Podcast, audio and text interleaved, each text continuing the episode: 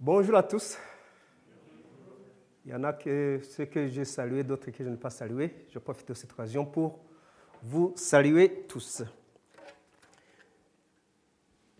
Nous allons continuer nos prédications parce que nous avons des prédications chaque dimanche. Et aujourd'hui, le thème de ma prédication, c'est Dieu est toujours présent.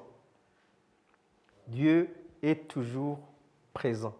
Et à tout moment, il est présent.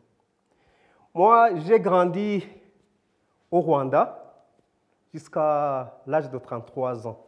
Je suis allé au Rwanda, j'avais l'âge de 6 mois. J'ai quitté le Rwanda quand j'avais 33 ans. Et au Rwanda, on avait, si c'est un proverbe ou quoi, on dit Dieu passe la journée ailleurs, mais le soir, il rentre au Rwanda. C'était ça, tout le monde, même un enfant dit, Dieu passe la journée ailleurs, mais le soir, il rentre au Rwanda. Et vous savez, le Rwanda est connu par euh, le problème qu'il a eu, le problème de génocide. Alors, après le génocide, on a commencé à dire, eh, nous, on disait que Dieu passe la journée ailleurs, mais la nuit au Rwanda. Mais où était, toutes les nuits, nous avons souffert des 100 jours. Où était Dieu? Est-ce qu'il était présent? Il n'était pas présent. C'est ça la question que euh, ceux qui ne croient pas vraiment se posent, se posent cette question. Parce que dire que Dieu passe la journée ailleurs et rentre au Rwanda, c'est c'est tout le monde. Ce n'est pas, pas un raisonnement chrétien seulement, c'est pour tout le monde. Mais les chrétiens savent qu'il est là tous les jours et à tout moment. Et puis, quand il y a eu le problème de, cette pandémie aussi, j'ai commencé à me souvenir aussi de ce que les Rwandais disaient. Il y a beaucoup, beaucoup de morts. Chaque jour, on, regardait sur la TV, on disait, il y a 800 morts. Et il y en a qui ont commencé à penser, est-ce que Dieu, il est présent vraiment? Est-ce que Dieu est présent vraiment aujourd'hui? Il y en a qui se sont posé cette question. Il y en a même qui ont dit que Dieu n'existait pas parce qu'il n'intervient pas directement. Mais vous allez voir que Dieu est toujours présent. Que ce soit dans les moments difficiles, que ce soit dans les moments de joie, Dieu est toujours présent. Théologiquement, quand on parle de la présence de Dieu, on a un terme théologique qui dit omniprésence. Omniprésence. Le préfixe omni vient du latin tout. Et puis, dire que Dieu est omniprésent veut dire que Dieu est présent partout. Il est présent partout. Le christianisme ajoute qu'il est aussi transcendant. Il est transcendant, il est partout à la fois. S'il est ici, en France, il est en même temps au Rwanda, même la journée. Même la journée, si Dieu est ici, Dieu est ici et il est au Rwanda, pas seulement la nuit, mais aussi la journée et à tout le temps, à tout moment. Mais ce que nous devons savoir, c'est que Dieu peut être présent dans une situation, je dis activement présent. Il peut être activement présent dans une situation alors qu'il peut ne pas se révéler, se révéler ailleurs. Il y a des situations où on, voudrait que Dieu soit là vraiment, vraiment. Mais Dieu est actif dans certaines situations et dans d'autres. Il n'intervient pas. Oui, il est là, mais il n'intervient pas de façon qu'on peut le découvrir, qu'on puisse le voir. Mais il est toujours là. Dieu peut se révéler dans la vie d'une personne particulière. Et il ne se révèle pas à une autre personne. C'est ça que nous devons savoir.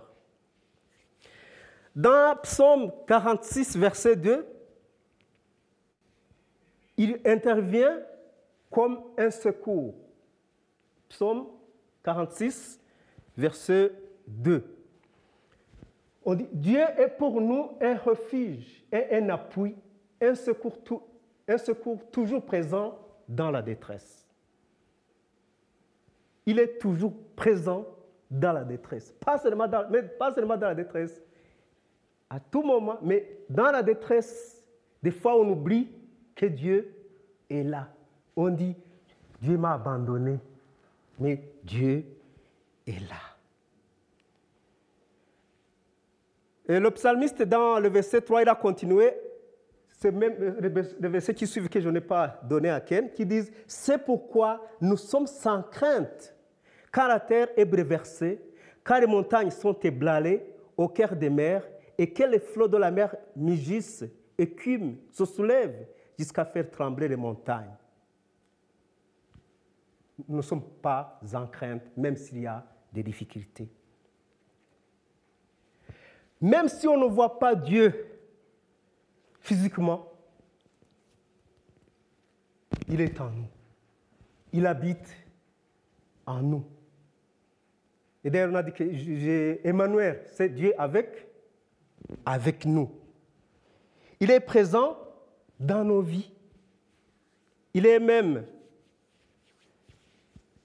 en même temps, il est présent chez moi, chez une autre personne et chez une autre.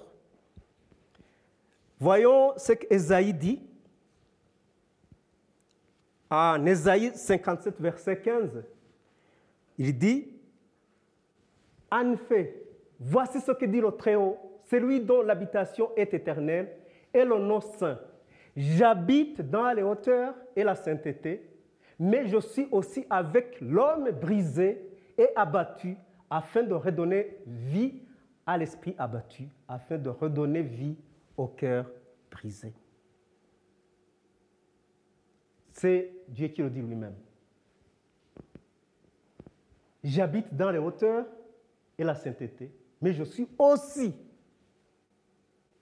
avec l'homme, l'homme brisé, l'homme qui a besoin de la présence de Dieu. Si tu as besoin de la présence de Dieu, Dieu est là. Euh, l'omniprésence de Dieu, je l'ai dit, je le répète, lui permet d'être présent partout, dans le temps et dans l'espace. Il est partout et toujours. C'est ce que nous dit le psaume 33, verset 13 à 15, qui dit que l'Éternel, il nous regarde là où nous sommes. Il nous observe partout où nous sommes, la nuit et le jour. On dit, l'Éternel regarde du haut du il voit tous les hommes, sans exception. Il voit tous les hommes, sans exception. Du lieu où il habite, il observe tous les habitants de la terre. Que ce soit en Europe, en Afrique, euh, aux États-Unis, partout ailleurs, partout dans le monde, il observe. Lui qui a façonné le cœur à tous, il est attentif à toutes les actions. Il est attentif à tout, à toutes les actions. Ce que nous faisons, Dieu le voit. Ce que nous mangeons, Dieu le sait. Tout ce que nous faisons ici sur la terre, Dieu le sait. Il y en a qui essaient de le faire en cachette. Il y en a qui essaient de faire quelque chose en cachette. Vous avez vu les enfants, un enfant, un bébé, quand il est en tort et que tu essaies de lui dire, qu'est-ce que tu as fait? Il il se cache. Les yeux, comme quoi, s'il cache les yeux, toi tu ne vas pas le voir. C'est comme ça que même les hommes et les femmes, les adultes font devant Dieu. Ils, font, ils pêchent, ils disent, ah, je vais me cacher quelque part, je vais pêcher. C'est comme se cacher devant quelqu'un qui est devant toi. On se cache, c'est comme un enfant, on se cache comme ça, on ne me voit pas, mais Dieu Tova. Autre chose, nous venons de dire qu'avec l'omniprésence, c'est que Dieu est partout et dans toutes choses. Mais il y a l'omniprésence est différent de ce qu'on appelle le panthéisme. Il y a le panthéisme.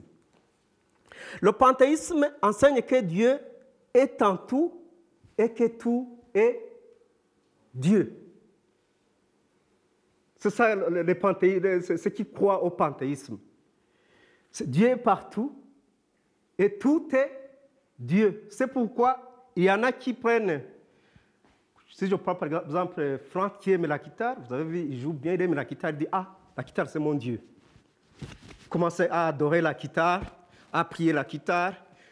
Ma guitare, aujourd'hui je vais, je te demande de, de, ne, pas, de ne pas perdre aucune corde. au lieu de s'adresser à Dieu, son Dieu c'est la guitare. Il y en a qui prennent les vaches comme leur Dieu. Il y en a qui prennent les chevaux comme leur Dieu. Ils adorent les, il y en a qui adorent les pierres parce qu'ils pensent que Dieu est dans la pierre. Alors, on les appelle autrement, ce sont des idolâtres. Et euh, la Bible nous dit partout que Dieu est jaloux de quoi? De l'idolâtrie. Chaque fois qu'on oublie Dieu et qu'on commence à prier des idoles, d'autres dieux, les pierres, les quoi, Dieu est jaloux. Et sa jalousie, il ne va pas la laisser comme ça, ça a une conséquence. Nous allons nous servir du livre de, des rois. Vous savez qu'il y a les premiers rois et deuxièmes rois. Nous allons lire euh, les premiers rois pour voir cette présence de Dieu. L'intention des livres des rois n'est pas de nous donner les détails des règnes des, rois dont, dont il parle, mais c'est pour nous montrer la main de Dieu dans l'histoire du peuple et de ses rois. Ça montre la main de Dieu. Quand on dit la main de Dieu, qu'est-ce qu'on veut dire? C'est que les rois racontent les événements dans lesquels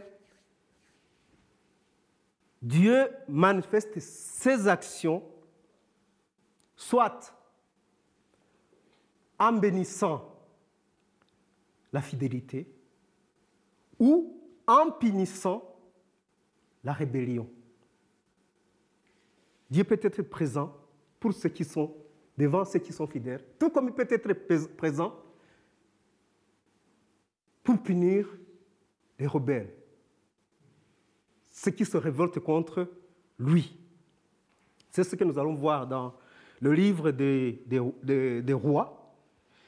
Il a été présent aussi pour encourager le ministère de ses prophètes. Les prophètes que nous voyons dans le livre des rois, c'est Élie et Élisée. Le prophète Élie nous illustre la présence de Dieu et dans différentes circonstances. Il a été envoyé par Dieu pour manifester sa puissance sur les idoles. Et il a réussi là où les prophètes de Baal ont échoué. Voyons dans 1er roi, chapitre 18, versets 20 à 41. Voyons ce que, ce que l'on nous dit.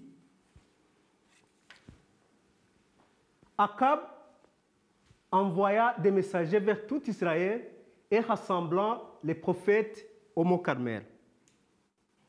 C'était au moment où Élie s'était caché, et puis il y a Akab et qui, qui a rencontré Élie.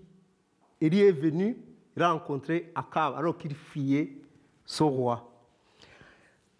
Alors, Élie s'approcha de tout le peuple et dit, Jusqu'à quand aurez-vous un comportement boiteux? Si c'est l'Éternel qui est Dieu, suivez-le. Si c'est Baal, suivez-le. Le peuple ne lui répondit rien. Élie dit au peuple, je suis resté le seul prophète de l'Éternel et il y a 450 prophètes de Baal. Que l'on nous donne deux taureaux, qu'ils choisissent pour eux l'un des taureaux et coupe le morceau, le coupe en morceaux et le place sur le bois sans y mettre le feu. De mon côté, je préparerai l'autre taureau et je le placerai sur le bois sans y mettre le feu. Puis faites appel au nom de votre Dieu. Dieu avec minuscule. Quant à moi, je ferai appel au nom de l'Éternel. Le Dieu qui répondra par le feu, celui-là, hum, celui-là qui sera Dieu. Tout le peuple répondit, c'est bien. Élie dit au prophète de Baal, choisissez pour vous l'un des taureaux et préparez euh, les premiers, puisque vous êtes les plus nombreux. Ensuite, faites appel au nom de votre Dieu, mais n'allumez pas le feu. Ils prirent le taureau qu'on leur donna et le préparèrent. Puis ils firent appel au nom de Baal depuis le matin jusqu'à midi en disant Baal, réponds-nous. Mais ni, ni voix, ni réponse, même s'ils sautaient devant l'autel qu'ils avaient érigé. À midi, Élie se moqua d'eux et dit Criez à haute voix, puisqu'il est Dieu. Il doit être en train de penser à quelque chose. Ou bien il est occupé ou encore en voyage. Peut-être même qu'il dort et qu'il va se réveiller. Il criait à haute voix et conformément à leur coutume, ils se firent des incisions avec des épées, avec des lances, jusqu'à ce que le sang court sur eux. Lorsque midi fut passé, ils prophétisèrent jusqu'au moment de la présentation de l'offrande. Mais ni, ni voix, ni réponse, ni signe d'attention. Élie dit alors à tout le peuple, approchez-vous de moi. Tout le peuple s'approcha de lui il euh, répara l'autel de l'Éternel qui avait été démoli. Il prit douze pierres d'après le nombre des tribus des fils de Jacob. L'homme auquel l'Éternel avait dit, tu t'appelleras Israël? Avec ces pierres, il construisit un autel au nom de l'Éternel. Il fit autour de l'autel un fossé pouvant contenir une quinzaine de litres. Il, euh, arrangea le bois, coupa le taureau en morceaux et le passa sur le bois. Puis il dit, remplissez d'eau quatre criches et versez-les sur l'encoste et sur le bois. Il dit, faites-le une deuxième fois. Et ils le firent une deuxième fois. Il dit, faites-le une troisième fois. Et le firent une troisième fois. L'eau coula tout autour de l'autel et l'eau remplit aussi d'eau le fossé. Au moment de la présentation de l'offrande, le prophète Élie s'avança et dit, Éternel Dieu d'Abraham, d'Isaac et d'Israël, que l'on sache aujourd'hui que c'est toi qui es Dieu en Israël, que moi je suis ton serviteur, et j'ai fait tout cela sur ton ordre. Réponds-moi, éternel, réponds-moi, afin que ce peuple reconnaisse que c'est toi, éternel, qui es Dieu, et que c'est toi qui, qui ramène leur cœur vers toi. Le feu de l'éternel tomba alors, il brilla l'encauste, le bois, les pierres et la terre, et il avala l'eau qui était dans le fosse. Quand il vit cela, tous les membres du peuple tombèrent le visage contre terre et dirent C'est l'Éternel qui est Dieu, c'est l'Éternel qui est Dieu. Emparez-vous des prophètes de Baal, leur dit Élie, qu'aucun d'eux ne puisse s'échapper. Ils s'emparèrent d'eux. Élie les fit descendre au bord du torrent d'Ikizon, où il les égorgea. Puis Élie dit à Akab Monte, mangez, boire, car il y a un grondement annonciateur de pluie. Ces paroles sont très fortes. La désobéissance a été la cause de l'absence de pluie. Ici, ils avaient manqué la pluie. C'est pourquoi ils voulaient chercher Élie pour le tuer. Dieu était là, mais ce n'était qu'après un certain temps qu'il a intervenu. Pour ce que nous venons de lire, je voudrais qu'on revienne sur le, verset 27. Premier roi, c'est ça. Nous venons de le lire, mais j'ai voulu me concentrer sur ceci. Au à midi, Élie se moqua d'eux et dit Criez à haute voix, puisqu'il est Dieu il doit être en train de penser à quelque chose. C'est leur Dieu, c'est un Dieu qui peut-être peut être occupé par d'autres choses. Peut-être qu'il est occupé par d'autres choses. C'est-à-dire, il n'est pas présent. Il est. Il ne voit pas. Il ne voit pas ce qui se passe. C'est leur Dieu, le petit Dieu. Il doit être occupé par quelque chose. C'est que Élie se moquait, se moquait d'eux. Il se moquait de leur Dieu. Il voulait leur montrer que le Dieu à qui on doit s'adresser, c'est l'Éternel.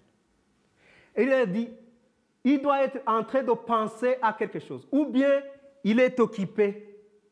Notre Dieu n'est jamais occupé d'autre chose. Il s'occupe de nous tous. Ou encore en voyage. Il est ailleurs, il n'est pas chez eux. C'est ce qu'il leur dit. Peut-être même qu'il dort. Vous savez, quand nous dormons, on oublie tout. On, oublie même qu'on est avec son épouse ou son époux. On oublie. Hein? Mais c'est ce que leur dit. Peut-être votre Dieu dort. Mais pour nous qui avons accepté notre Seigneur, notre Dieu ne dort jamais. Il ne dort jamais. Peut-être, si vous priez, si vous criez, vous allez le réveiller. Des fois, quand nous prions, il y a des, gens qui prient, qui, frappent les, les, les mains, quoi, pensant que c'est là où Dieu va écouter les prières. Ce n'est pas ça. Il y a un chant que j'aime ici, que nous chantons, qui dit Dieu écoute nos, nos cœurs. Dieu écoute nos cœurs parce qu'il sait ce qui se trouve dans nos cœurs. on n'a pas besoin de le réveiller. Oui, on prie parce que Jésus a dit, il faut prier à tout moment. c'est pour que nous nous sentons en présence de Dieu. Nous prions pour, que nous, pour, pour se sentir fortifié dans le Seigneur. Mais réellement, le Seigneur, il sait, avant même d'ouvrir votre bouche, il sait ce que vous allez lui demander. Parce qu'il est présent en nous. Et puis, euh, Dieu intervient, je dis qu'il intervient dans des situations comme il ne peut pas intervenir dans d'autres, et qu'il a encouragé, il a intervenu pour encourager ses prophètes. Les prophètes étaient en danger, mais Dieu, chaque fois, intervenait pour les aider. Mais n'oubliez pas aussi qu'il y en a d'autres qui sont même été assassinés avec le, le, message que nous avons reçu ici, nous avons même reçu que les disciples de Jésus, vous avez leur faim. Ce n'est pas, pas à dire que Dieu n'était pas avec eux, mais il les a laissés souffrir. Il y a des, situations où il peut intervenir, mais ce n'est pas à dire qu'il vous a abandonné. Il est là, il est là, il est présent. Voyons 1er roi chapitre 17, versets 2 à, à 7. C'est que dans, au premier verset, c'est que Élie venait de dire à Akab qu'il n'y aura pas de pluie dans le pays, parce qu'on avait péché. Alors Élie dit au, roi, il n'y aura pas de, pendant plusieurs années, il n'y aura pas de pluie. Puis la parole de l'Éternel fut adressée à Élie, parce que il était suivi. Ici, j'ai commencé par le, chapitre 18, mais je retourne dans le chapitre 17, derrière, pour, pour voir comment euh, il était menacé. Puis la parole de l'Éternel fit adresser à Élie Pars d'ici en direction de l'est et cache-toi près du torrent de Kérit, qui se trouve en face du Jourdain. Tu boiras de l'eau du torrent et c'est au corbeau que j'ai ordonné de te nourrir là. Élie partit et se conforma à la parole de l'Éternel. Il alla s'installer près du torrent de Kérit, qui se trouve en face du Jourdain. Le corbeau lui apportait du pain et de la viande matin et soir, et il buvait de l'eau du torrent. Mais au bout d'un certain temps, le torrent fit à sec, car il n'était pas tombé de pluie dans le pays. Ça, ça on, va, on, va voir, on va voir ça. Euh, ici, Dieu, pour protéger Élie, c'est comme un miracle. Il envoya là où il restait de l'eau, parce qu'il avait dit, il n'y aura pas de l'eau. Il, avait cherché un, endroit, il peut-être, mais il n'y avait pas de nourriture. Il n'y avait pas de nourriture. Tu boiras l'eau du torrent, et c'est au corbeau que j'ai ordonné. Mais au bout d'un certain temps, le torrent fit à sec, comme c'était partout. Partout, on n'avait pas de l'eau, car il n'était pas tombé de pluie dans le pays. Mais l'Éternel, comme il comptait sur son prophète, comme il utilisait son prophète, il a protégé aussi. Il a été présent là où il était en danger. Il envoie les corbeaux.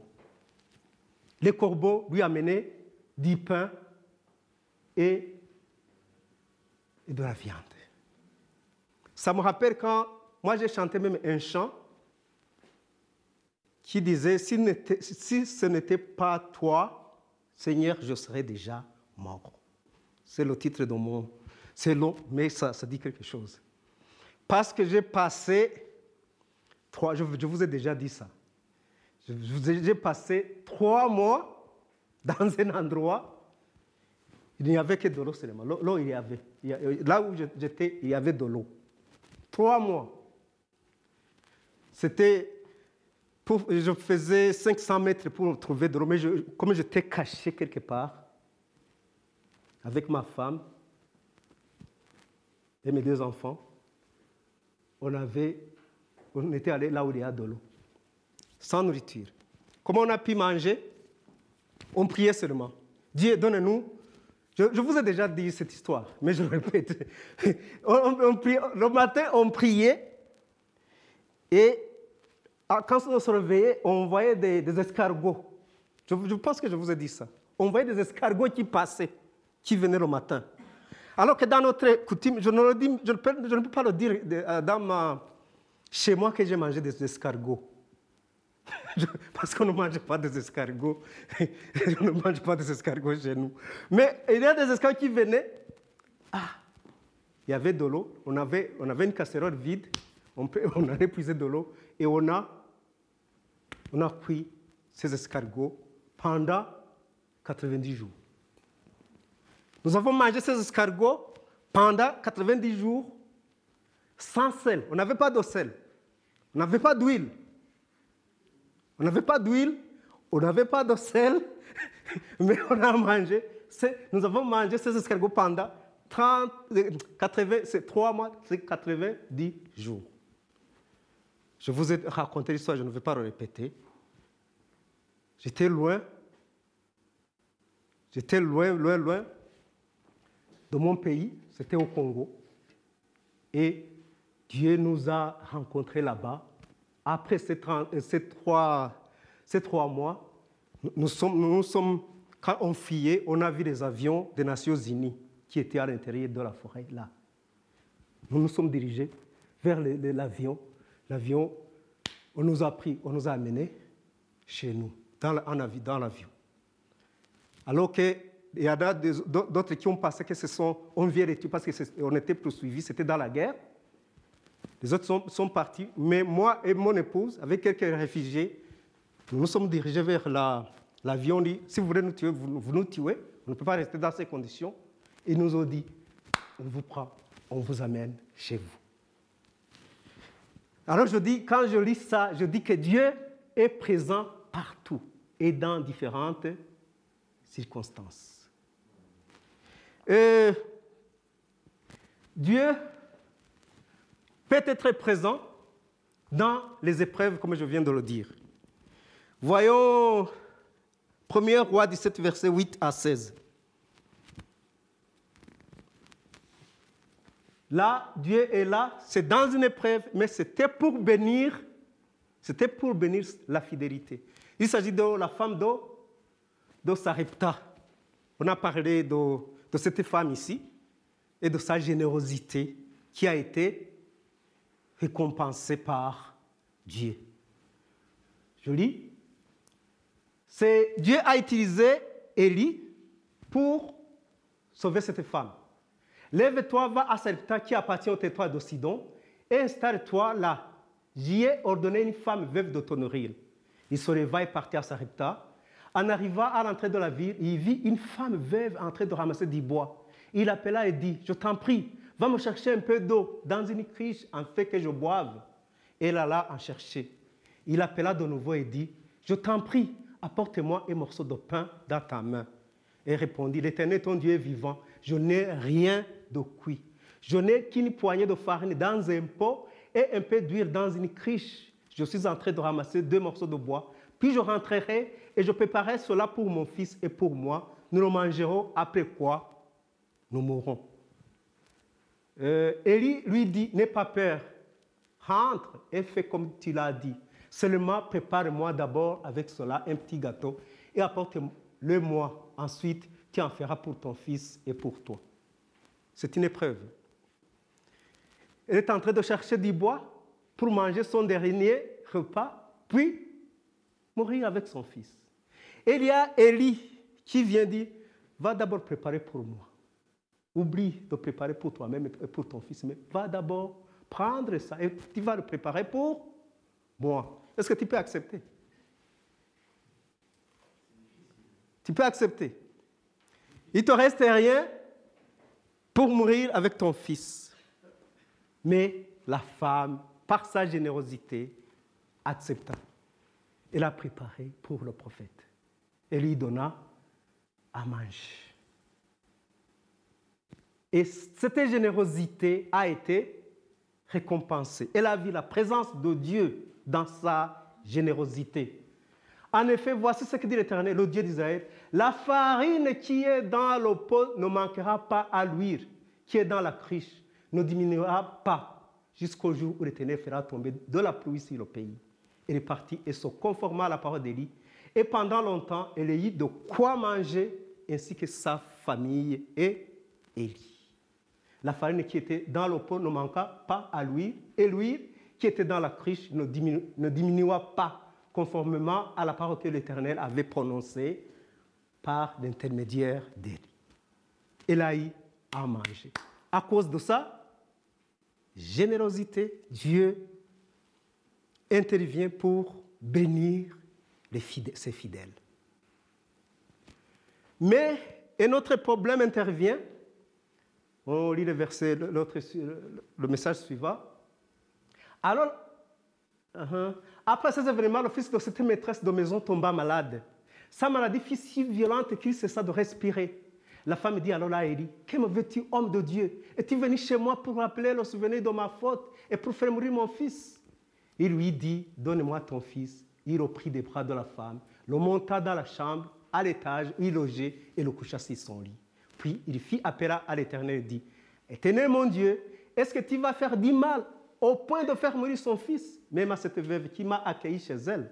Puis il s'étendit trois fois sur l'enfant, fit appel à l'Éternel et dit, L'Éternel mon Dieu, je t'en prie que l'âme de cet enfant revienne à lui. L'Éternel écouta et dit, l'âme de l'enfant revint et lui, il retrouva la vie. Et il prit l'enfant, le descendit de la chambre jusque dans la maison et le donna à sa mère en lui disant, Vois ton fils est vivant. Que le Seigneur soit béni. Il est l'enfant est sauvé, l'enfant est guéri à cause de la générosité de sa maman.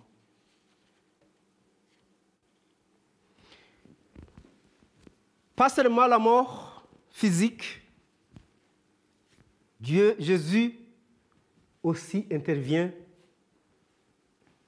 sur la mort parce qu'il y aura la résurrection. C'est ce que nous avons vu dimanche passé.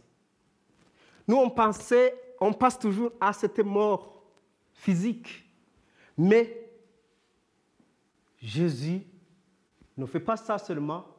Jésus a fait la même chose sur, qui? Il a, il a ressuscité, Jésus a ressuscité Lazare. Mais il y a des, choses, des paroles qu'il a prononcées le jour où il a ressuscité Lazare. On va voir ce qu'il a dit. Comme ça, on, voudrait lier ce que Élie a fait et ce que Jésus a fait sur la mort. Lisons ce que Dieu a fait sur Lazare. À Jean, voyons Jean, oui. Lorsque Marc apprit que Jésus arrivait et là sa rencontre, tandis que Marie restait assise à la maison, Marthe dit à Jésus, Seigneur, si tu avais été ici, mon frère ne serait pas mort. Elle dit, tu n'étais pas présent. Mais Jésus, est-ce que vous pensez que Jésus n'était pas présent? Jésus était présent. Si tu, étais, si tu étais ici, mon frère ne serait pas mort. Cependant, mais maintenant, je sais que tout ce que tu demanderas à Dieu, Dieu te raccordera. Jésus lui dit, ton frère ressuscitera. Avant, dans d'autres, mm, euh, dans d'autres versets, Jésus avait dit à ses disciples, Lazare est mort. Allons voir la famille. Il savait, même s'il n'était pas là, il était là parce qu'il savait déjà que Lazare est mort. Il dit, ton frère ressuscitera. Et c'est ce qui compte par rapport à la, résurrection euh, euh, que nous venons de voir là chez Élie. Sais, lui répondit Marc, qui ressuscitera lors de la résurrection le dernier jour. Jésus lui dit, c'est moi qui suis la résurrection et la vie. Celui qui croit en moi vivra, même s'il meurt, et toute personne qui vit et croit en moi ne mourra jamais. Crois-tu cela? Et lui dit, oui Seigneur, je crois que tu es le Messie, le Fils de Dieu, qui devait venir dans le monde. Après avoir dit cela, il alla après secrètement sa sœur Marie en lui disant, le maître est ici et te demande. À ces mots, Marie se leva sans attendre et alla vers lui. Jésus n'était pas encore entré dans le village, mais il était à l'endroit où Marthe l'avait rencontré. Les Juifs qui étaient avec Marie dans la maison et qui la consolaient, la virent se lever soudain sortir. Il la suivirent en disant, il va au tombeau pour y pleurer. Marie arriva à l'endroit où était Jésus. Quand elle le vit, elle tomba à ses pied et lui dit, elle aussi, Seigneur, si tu avais été ici, mon frère ne serait pas mort. Il connaissait l'importance de la présence de, Jésus. Il connaissait ça. Et en, la voyant pleurer, elle dit, elle, elle et les Juifs venaient avec elle. Jésus fut profondément indigné et bouleversé et dit, Où l'avez-vous mis, Seigneur? Lui répondit-on, Viens et tu verras. Jésus plaira. Et puis, les Juifs dirent alors, voyez comme il l'aimait. Et quelques-uns d'entre eux dirent, lui qui a ouvert les yeux de l'aveugle, ne pouvait-il pas aussi faire en sorte que cet homme ne meure pas? Jésus, de nouveau profondément indigné, se rendit au tombeau. C'était une grotte, une pierre fermée, euh, fermée l'entrée. Jésus dit, à lever la pierre. Marthe, la sœur d'Imor, lui dit, Seigneur, il sent déjà, car il y a quatre, il y a quatre jours qu'il est là. Jésus lui dit, ne t'ai-je pas dit que si tu crois, tu verras la gloire de Dieu ils arrivaient donc la pierre dans l'endroit où le mort avait été déposé. Jésus leva alors les yeux et dit, Père, je te remercie de ce que tu m'as écouté. Pour ma part, je savais que tu m'écoutes toujours, mais j'ai par cause de la foule qui m'entoure, afin qu'il croit que c'est toi qui m'as envoyé. Après avoir dit cela, il cria d'une voix forte, Lazare, sors Et le mort sortit, les pieds et les mains attachés par des bandelettes et le visage enveloppé d'un linge. Jésus leur dit, détachez-les et laissez-les s'en aller. Jésus est le prince de la résurrection. Pas seulement la résurrection de ces, morts qui sont ressuscités, qui sont morts encore, mais c'est bien lui qui va, qui nous donne accès à la résurrection éternelle. Terminons notre passage, notre message par ces paroles du psalmiste. 139, verset 7 à 12, que ces paroles soient les vôtres et les miennes.